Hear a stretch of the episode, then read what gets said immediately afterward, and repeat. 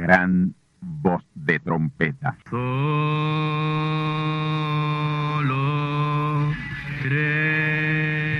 Saludos amigos y hermanos radioyentes.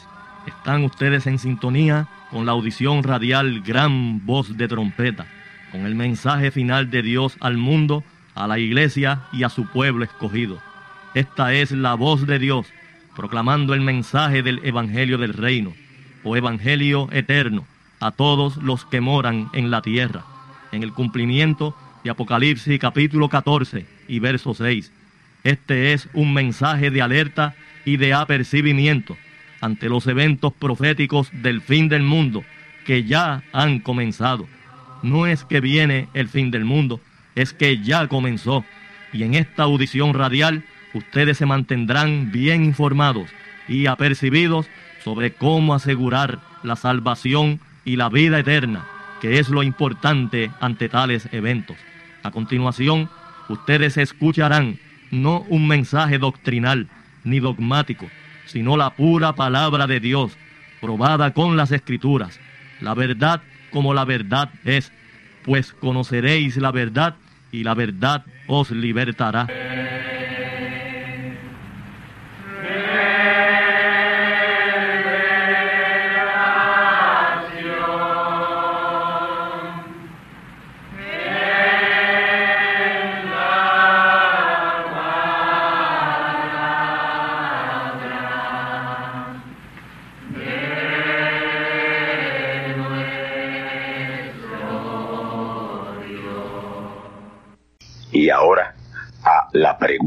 Bíblica de hoy.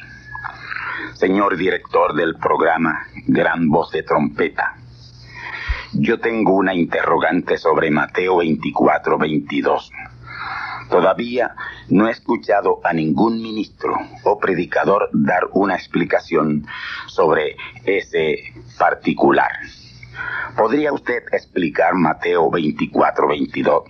Y en especial, ¿cuáles son esos días que son acortados? Mateo 24, 22 dice, y si aquellos días no fueren acortados, ninguna carne sería salva. Mas por causa de los escogidos, aquellos días serán acortados. Ese es el versículo que la persona que me escribe desea que se le explique, pero en especial los días que serán acortados. He aquí la respuesta. Los días que son acortados ahí son los 1260 días que quedaron por ser cumplidos de la semana 70 de Daniel a la muerte del Señor Jesús en la cruz del Calvario. De esa semana 70 de Daniel, que eran 2520 días por todos, Jesús cumplió 1260 días. Quedaron entonces 1260 días sin cumplir.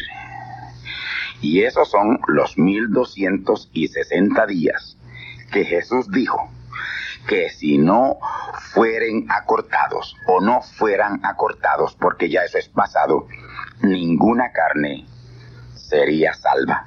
Pero por causa de los escogidos, aquellos días, 1260 días, serían acortados. El Señor Jesús, repito, cumplió los primeros 1260 días de los 2520 días que componían la semana 70 de Daniel. Él no cumplió los 2520 días. Él solo cumplió la mitad, que fueron 1260 días. Ese fue el ministerio del Señor, 1260 días, o sean tres años y medios y quedaron 1260 días o tres años y medios para ser cumplidos en el futuro, en el ministerio de los dos testigos, Moisés y Elías. Esos otros 1260 días comenzaron a ser cumplidos por el primero de los dos testigos, el cuarto Elías, el día 4 de marzo de 1963. En febrero 28 de 1963, a las 6 y 10 de la tarde, tomó lugar el pleno investimiento del Espíritu Santo en el primero de los dos testigos, William Marion Branham, que fue el cuarto Elías. Él fue la cuarta manifestación de Elías. Y ese pleno investimiento fue precisamente la segunda venida de Cristo. Cristo es el Espíritu Santo, no un hombre, no Jesús de Nazaret.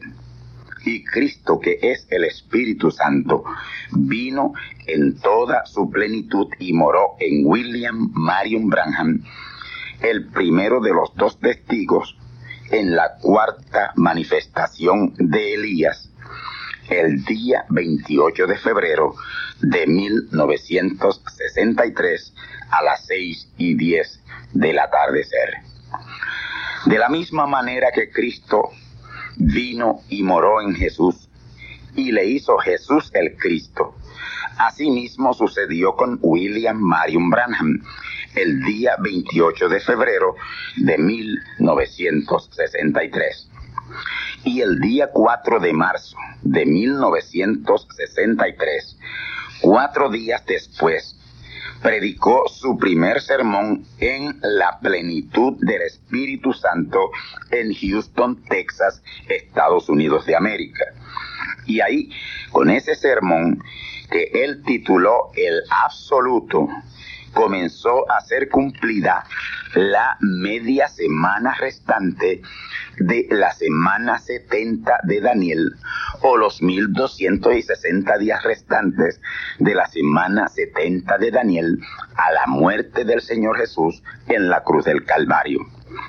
Pero él solo cumplió 1020 días. 240 días menos del total de 1260 días. Y esos son los días que serían acortados acortados de 1260 días a 1020 días. Porque si los 1260 días hubieran sido cumplidos por el primero de los dos testigos, el cuarto Elías, William Marion Branham, de ahí adelante ninguna carne hubiera sido salva entre los gentiles. Los 1260 días, si él los hubiera cumplido, se habrían extendido de marzo 4 de 1963 hasta agosto 15 de 1966.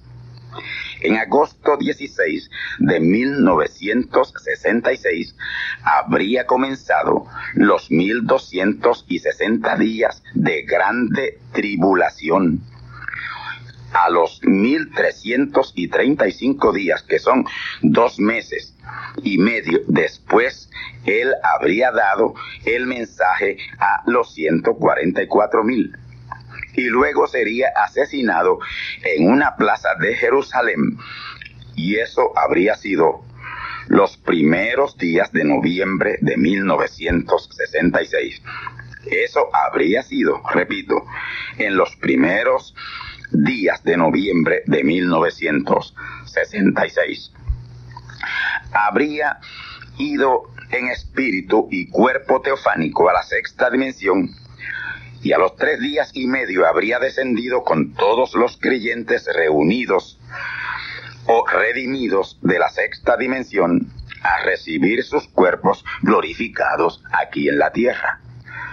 Y ahí de noviembre de 1966 a marzo de 1970 habría llegado el resto de la gran tribulación y por mediados de 1970 habría comenzado el gran reino milenial.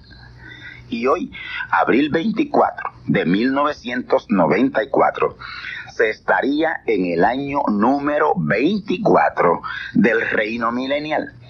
Y la mayoría de nosotros no estaríamos en ese reino milenial. Y ni una sola persona de las vírgenes fatuas habrían tenido oportunidad porque no habría llegado el tiempo para esa gran cosecha. Y ninguna de esas carnes habría sido salvas. Pero como los 1260 días fueron acortados a 1020 días, el tiempo tuvo que seguir hasta que sean cumplidos los 240 días que faltan de la semana 70 de Daniel. Y esos 240 días, que son ocho meses, esos 240 días son los que tiene que cumplir el segundo testigo. Y mientras él no los cumpla, habrá oportunidad de salvación a los gentiles. Entiendan ahora porque si aquellos días no fueren acortados, ninguna carne sería salva. ¿Entienden ustedes ahora por qué? ¿Entienden ahora por qué si aquellos días no hubieran sido acortados, ninguna carne hubiera sido salva? Ninguna virgen fatua habría sido salva. No habría tenido oportunidad ni ninguno de los que recibieron el mensaje después de agosto 16 de 1966 habrían tenido la oportunidad de recibirlo. Ahora, los 1260 días fueron acortados porque estaba en el arcano divino que fueran acortados a 1020 días. Y en ese espacio, entre los 1020 días ya cumplidos y el inicio del cumplimiento de los restantes 240 días, habría un espacio de tiempo bastante largo Muchos han recibido en ese espacio de tiempo el mensaje y aún queda la gran compañía que ninguno podía contar de Apocalipsis 7.9 que lo recibirá. Luego que ellos lo reciban es que empiezan a cumplirse los 240 días que quedan de ser cumplidos de la semana 70 de Daniel. Ahora, yo he sentido añadirle a esta pregunta la amonestación del Señor Jesús en los versos 23 y 24 de Mateo capítulo 24. Porque lo que declara el Señor Jesús en los versos 23 y 24 es lo que le seguirá a Mateo 24, 22 el acortamiento de esos 1260 días a 1020 días traería la incursión de muchos falsos cristos y falsos profetas tratando de engañar a los escogidos de Dios. Escuchemos Mateo 24, 22 al 24 y si aquellos días no fueren acortados, ninguna carne sería salva, mas por causa de los escogidos aquellos días serán acortados. Entonces si algunos dijere, aquí está el Cristo, o allí no creáis, porque se levantarán falsos cristos y falsos profetas y darán señales y grandes prodigios, de tal manera que engañarán, si es posible, aún a los escogidos. Desde el día 18 de diciembre de 1965, fecha en que los días fueron acortados, comenzaron a hacer su incursión los falsos cristos de una manera masiva, tanto dentro del mensaje de la hora como en el cristianismo. Pero de todos modos fue mejor que los días fueran acortados y que en ese espacio de tiempo entraran esos falsos cristos y falsos ungidos a que ninguna carne fuera salva las vírgenes fatuas no habrían sido salvas, mientras que todavía tienen la gran oportunidad. Esa gran compañía que ninguno podía contar de Apocalipsis 7.9, aún tiene la gran oportunidad, la tendrá, serán salvos porque están en el plan y el propósito de Dios para ser salvos. Gracias a Dios que aquellos días fueron acortados de 1260 a 1020, quedando 240 días por ser cumplidos que deben ser cumplidos tan pronto entre esa gran compañía de Apocalipsis 7.9. Y mientras esos 240 días no sean cumplidos, hay oportunidad de salvación para el mundo gentil. Y de hecho es una gran compañía que ninguno podía contar. Son muchos, muchos millones. Así que los días que fueron acortados fueron los 1260 días finales de la semana 70 de Daniel. Fueron acortados de 1260 días a 1020 días, quedando por ser cumplidos 240 días. Aún quedan 240 días por ser cumplidos y ellos comienzan a ser cumplidos con la adopción de los hijos de Dios. Así que los días que fueron acortados fueron aquellos que quedaron de la semana 70 a la muerte del Señor Jesús en la cruz del Calvario. Daniel 9:27. A la mitad de la semana se quitaría la vida al Mesías y no por sí mismo y a la mitad de la semana sería quitado también el continuo sacrificio. Y desde que el Señor murió a la mitad de la semana 70 en la cruz del Calvario, Israel no ha vuelto a sacrificar más. Así que esto está completamente cumplido todo. Espero haber contestado esta pregunta a satisfacción de la persona que me la hizo. Así que, amigos y hermanos, recuerden que en este espacio de tiempo estaremos contestando siempre alguna importante pregunta. Y ahora, tornaos conmigo a la palabra de Dios para el mensaje de la ocasión. Ahora, ahora tornaos conmigo a la palabra de Dios. San Lucas capítulo 17, versículos 26 al 29. Y como fue en los días de Noé, así también será en los días del Hijo del Hombre. Comían, bebían, los hombres tomaban mujeres y las mujeres maridos, hasta el día que entró Noé en el arca y vino el diluvio y destruyó a todos. Asimismo también como fue en los días de Lot comían, bebían, compraban, vendían, plantaban, edificaban. Mas el día que Lot salió de Sodoma, llovió del cielo fuego y azufre y destruyó a todos. Como esto será el día en que el Hijo del Hombre se manifestará. Nuestro tema en esta ocasión será las vírgenes fatuas y su próxima venida. También, como escritura, voy a leer del mensaje del profeta mensajero William Marion Branham, titulado ¿Quién dicen ustedes que es este? Predicado en el año 1964. Dice y citamos. Miren al terremoto aquí en California yo predigo que antes de la venida del Señor Jesús, Dios estremecerá ese lugar. Yo creo que Hollywood y Los Ángeles y esos lugares sucios serán hundidos por el poderoso Dios. Ellos se irán a lo profundo del mar. Y también del mensaje titulado Huyendo de la presencia del Señor. Escuchemos.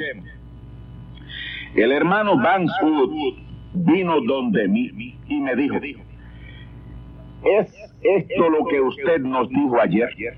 Yo le dije, sí señor, así es exactamente. Y entonces, dos días después de eso, Alaska por poco se hunde.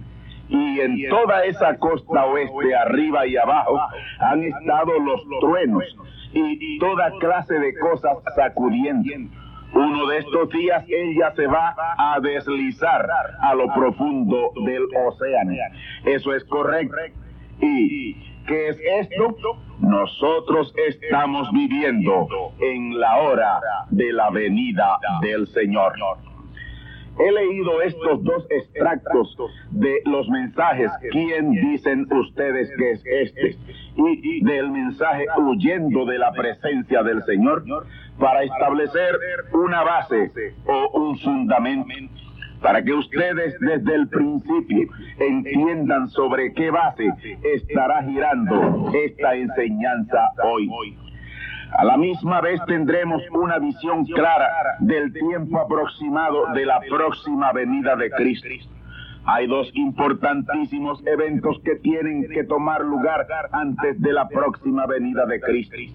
Y esos dos importantes eventos, uno de ellos es consecuencia directa del otro. Es decir, el segundo evento es consecuencia directa del primero. Vamos a ir a la explicación de este para que así podamos entender desde el principio la enseñanza de hoy. El evento que como señal de la próxima venida de Cristo toma lugar primero es el terremoto de California. Esto lo dice el profeta mensajero William Marion Branham en el mensaje titulado ¿Quién dicen los hombres que es este? Ese mensaje fue predicado por el año 1964 y ahí él dice, yo predigo que antes de la venida del Señor Jesucristo, los ángeles y Hollywood se irán al fondo del mar. Luego, en el segundo extracto que les cité de el mensaje titulado Huyendo de la presencia del Señor, predicado en el año 1965, él comienza diciendo que los truenos, que fue es el mensaje, su mensaje, fue predicado arriba y abajo en toda esa costa oeste de los Estados Unidos, llamando a la gente a la palabra. Sin embargo, ahí en donde circuló continuamente su ministerio, amonestando a la iglesia, no hubo respuesta. Esa costa oeste ha sido la más visitada por Dios en su segunda venida. Ahí se ha dejado sentir poderosamente el impacto de su mensaje. Sin embargo, es el lugar en donde menos acogida ha tenido su mensaje. Él llamó muchas veces a esa costa oeste y muy en especial a California, el cementerio de los predicadores. No hay un lugar en el mundo en donde circulen más predicadores que el estado de California. Y él dice, uno de estos días se deslizará hacia el fondo del océano. Y luego añade, ¿qué es esto? En otras palabras, ¿por qué será esto? Y ahí mismo responde, porque estamos viviendo en la hora de la venida del Señor. Esa hora que él menciona es una clave muy importante. Notemos que él aquí está profetizando es una profecía, por lo tanto esta es una hora profética. Y la escala de tiempo profético es la de segunda de Pedro capítulo 3 versículo 8 que dice y citamos. Mas, oh amados, no ignoréis esta una cosa, que un día delante del Señor es como mil años y mil años como un día. Un día tiene 24 horas y ese día de 24 horas en la escala profética equivale a mil años. Entonces, una hora profética equivale a 41 años, 6 meses, 6 días aproximadamente. Entonces, él profetiza aquí que dentro de esa hora ocurre la venida del Señor. Entonces es sumamente importante saber cuándo comenzó esa hora y hasta dónde se extiende. Y esto lo vamos a mostrar un poco más adelante, porque antes quiero probar lo de esta hora. Ya sabemos que una hora profética son 41 años, 6 meses, y una generación son 40 años. Por tanto, una generación y una hora profética tienen más o menos el mismo tiempo de duración. Vamos entonces a la Biblia a ver esa hora profetizada por el Señor Jesús. Mateo 24, 40 al 42 citamos. Entonces estarán dos en el campo, el uno será tomado y el otro será dejado dos mujeres moliendo en un molinillo, la una será tomada y la otra será dejada. Velad pues porque no sabéis a qué hora ha de venir vuestro Señor. Por tanto, también vosotros estad apercibidos, porque el Hijo del Hombre ha de venir a la hora que no pensáis. Vamos a ver cada uno de estos versos en su correcta revelación.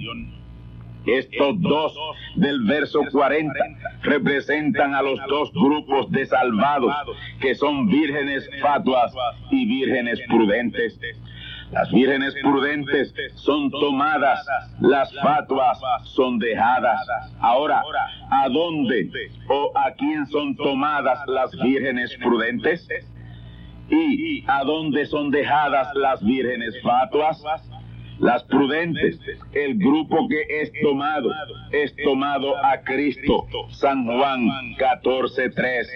Escuchemos. Y si me fuere y os aparejare lugar, vendré otra vez y os tomaré a mí mismo. Este es un grupo muy pequeño de vírgenes prudentes que es tomado a Cristo, que es la palabra el otro grupo que es el grupo grande es dejado en donde está en sus denominaciones o sistemas religiosos. Es dejado en su incredulidad terrenal. No puede subir al cielo, a la edad celestial. Ese grupo no puede oír la voz de trompeta que dice, sube acá, de Apocalipsis 4.1 y mucho menos puede ver esa puerta abierta en el cielo. Apocalipsis 4.1. Y mucho menos las cosas que son después de ese sube acá. Ya esto de uno ser tomado y otro ser dejado ya ha tenido su cumplimiento. Es histórico. Los que fueron dejados no han visto nada, pero los que fueron tomados han visto y aún siguen viendo las cosas que han sido después de las edades de la iglesia. Las dos mujeres moliendo en el molinillo representa lo mismo. Mateo 24, 41. Esas dos mujeres son vírgenes prudentes y vírgenes fatuas y ambas se le ordenó velar porque no se sabía a qué hora o en qué generación vendría el Señor. Mateo 24, 42. Ahora, como es ahora y esa generación es exactamente lo mismo, vamos entonces a ver lo concerniente a la generación.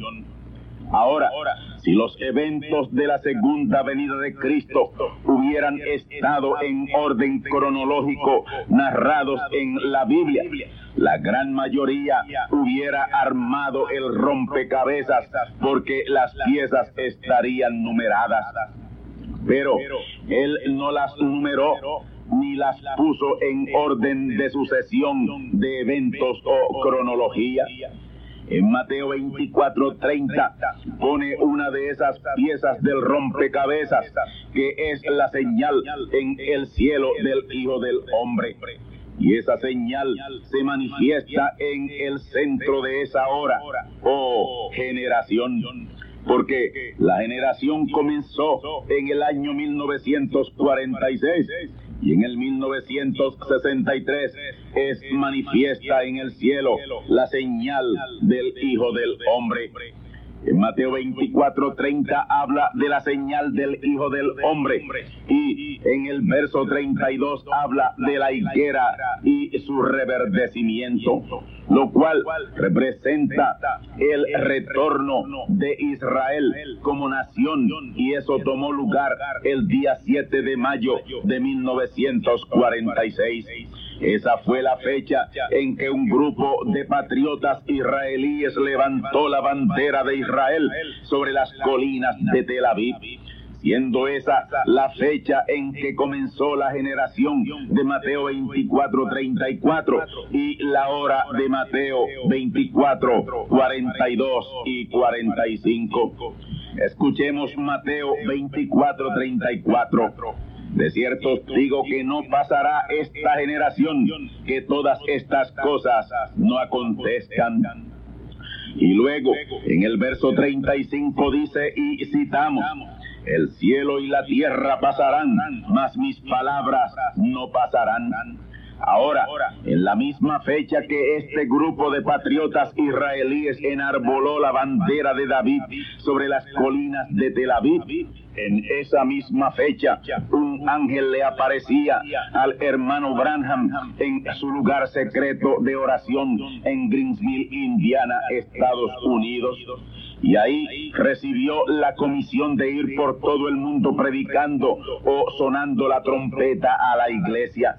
Y de esa manera Dios conectó el enarbolamiento de la bandera que señaló el reverdecimiento de la higuera con el mensaje final de trompeta a la iglesia que cumplía 40 años de haber nacido a esa fecha. Vamos a escuchar este relato del profeta mensajero William Marion Branham en el mensaje titulado Las diez vírgenes. Citamos. Ahora, para ver si este mensaje que tenemos está conectado con los judíos o no, la mismísima hora que Israel se firmó para ser una nación. Esa fue la misma hora, día, mes y año que el ángel me apareció estando yo en Greensville, Indiana, y me envió al campo con este mensaje. Fue después que me apareció en el río y haberme dicho lo que iba a acontecer. Luego, trece años después, a la misma hora, día, mes y año, que Israel fue firmado como nación, fue que Él me comisionó. Todo está conectado. Hasta aquí la cita. Ahora, otro punto muy revelador lo encontramos en Mateo 24, 37. Mas como en los días de Noé, así será la venida del Hijo del Hombre. En los días de Noé estuvo lloviendo sobre toda la faz de la tierra 40 días y 40 noches.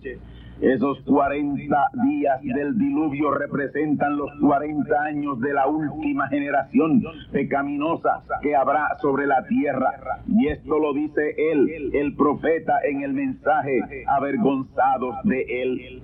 Y en esa generación, que son 40 años, es que toma lugar la segunda y tercera venida de Cristo. Ahora, en el Evangelio según San Lucas capítulo 17, encontramos algo todavía más revelador. Escuchemos Lucas 17, 26 al 30 nuevamente.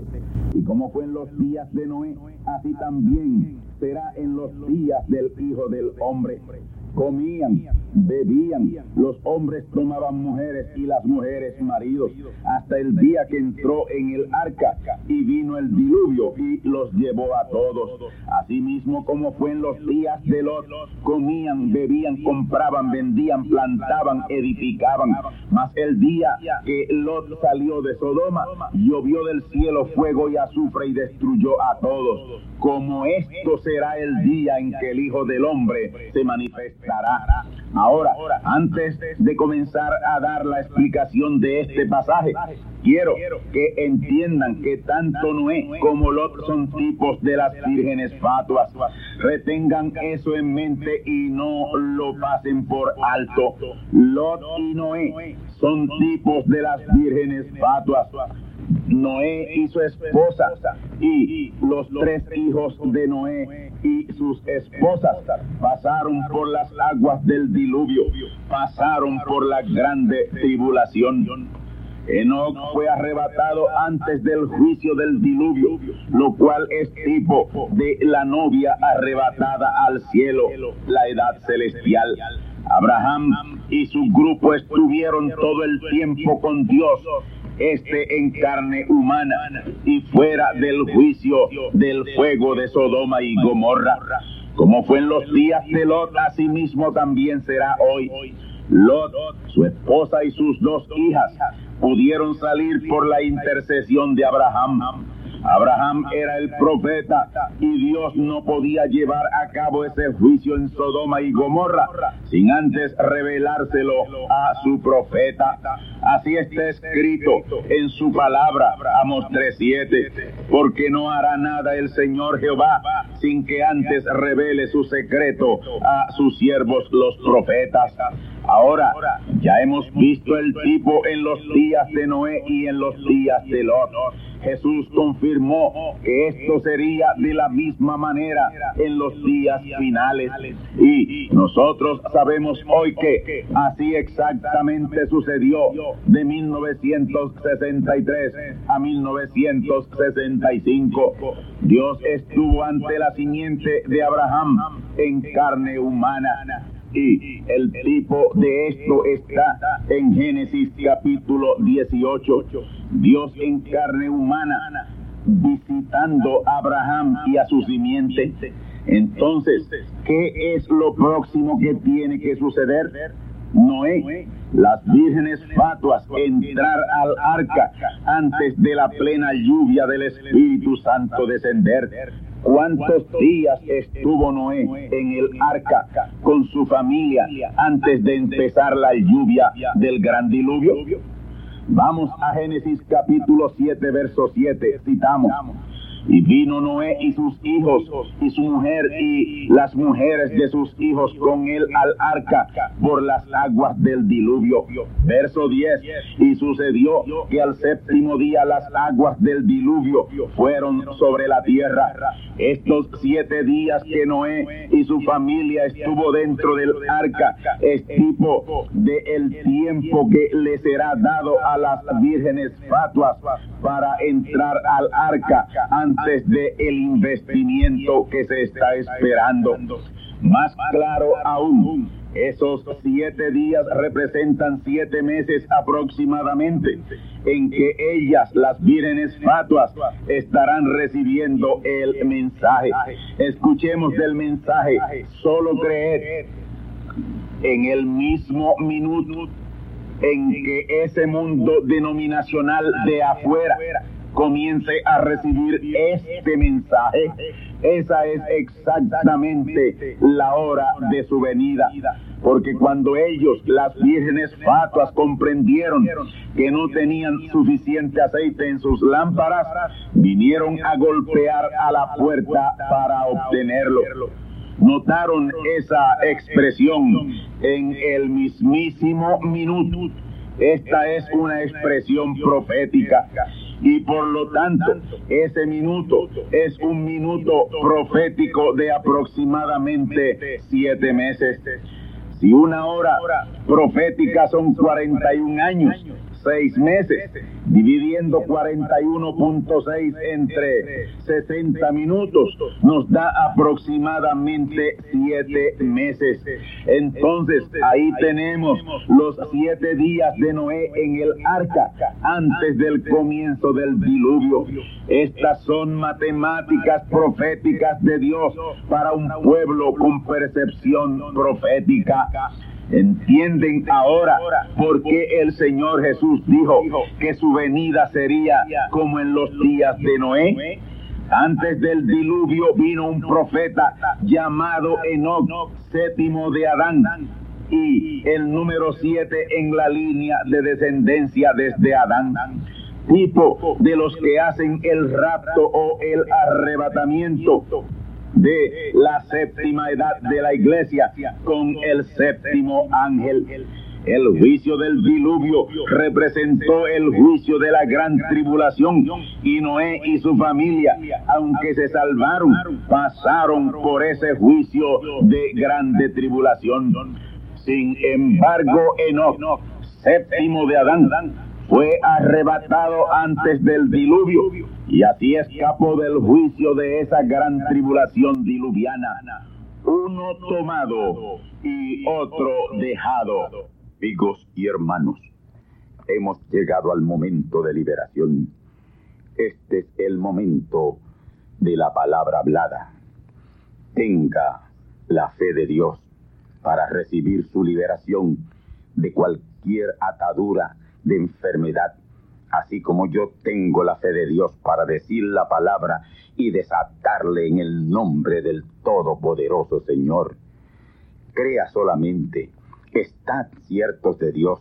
Yo sé que tú serás sanado, tu enfermedad será quitada de ti hoy, serás liberado de tu parálisis, tu artritis, tu ceguera, tu soldera, tu mudez, si te falta algún órgano de tu cuerpo, te será creado por la palabra que será hablada en este gran momento. Cree solamente. Al que cree, todo es posible. Sean liberados los enfermos de cualquier condición de enfermedad en sus cuerpos. Todo poder maligno, vengo contra ti, te maldigo con maldición de muerte.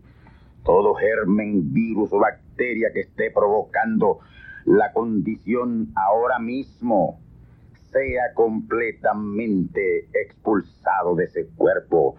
Demonios que oprimen y atan esas vidas que ahora mismo están al alcance de mi voz. Salid de esos cuerpos, cojos, paralíticos, les libero de tal condición en el nombre del Señor. Y a ti, que te falta algún miembro de tu cuerpo, alguna extremidad, como manos, dedos, piernas, orejas, ojos, digo, que sean restaurados mediante la conversión de energía en materia, en el nombre del Todopoderoso Señor, el Hijo de Abraham, nuestro Padre y Señor. Amén, amén. Ha sido hecho, ha sido hecho por la palabra. Está hecho, actúe como que está hecho, haga lo que antes usted no podía hacer y dé gracias a Dios por su liberación y vaya y cuéntale a otros los que Dios ha hecho por ti. Sé agradecido al Señor.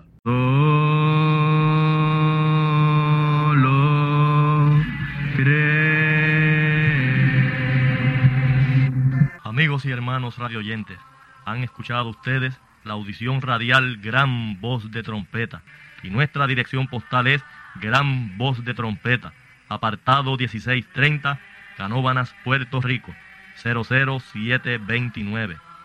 Una vez más, Gran Voz de Trompeta, apartado 1630, 1630, Canóbanas, Puerto Rico, 00729. Les invitamos muy cordialmente para que escuchen estas conferencias proféticas y sean apercibidos ante los eventos del fin del mundo que ya comenzó. Les deseamos pues ricas bendiciones en Cristo el Señor. Amén.